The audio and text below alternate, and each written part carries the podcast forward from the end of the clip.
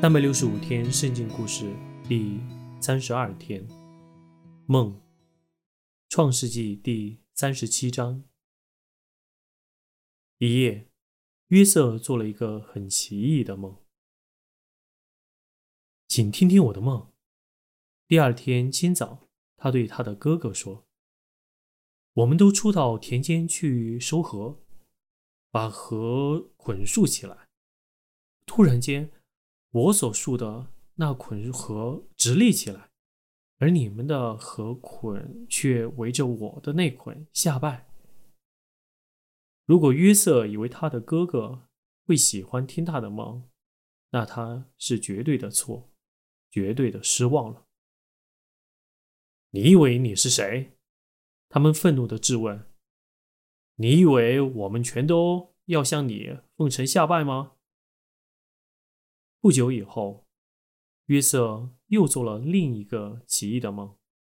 这次，他告诉了他的父亲：“我梦见太阳、月亮和十一颗星在向我下拜。”他梦见十一颗星，而他有十一个兄弟。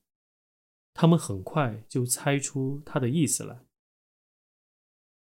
哼，约瑟自以为了不起。我们全都要把他当做主人看待。他们中间这么说，即使雅各心里也有点不快。他想，那梦里的太阳和月亮，可能是指他和他的妻子。你真的以为你将会比你的父母更重要吗？